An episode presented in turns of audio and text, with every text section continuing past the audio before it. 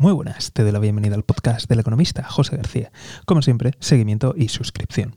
Hoy hablamos de la última hora de Ucrania, o lo que es lo mismo, del ataque sobre el puente que une Crimea con la masa continental rusa. Y es que verás, según han dicho las autoridades rusas, una fuerte explosión ha dañado ese puente y recordamos que en estos momentos ese puente representa la principal línea de comunicación por la que pasan los suministros vitales para el ejército ruso en toda la región, ya que el paso terrestre por la zona ocupada en Ucrania se encuentra en una situación lamentable, tanto por los combates como por el paso de blindados, como por la artillería autopropulsada de largo alcance como los SIMARS. Por si fuera poco, el ejército ruso es extremadamente dependiente de todos los suministros por vía ferroviaria. Así que con todo ello se genera un enorme cuello de botella. Y ahora turno para ti.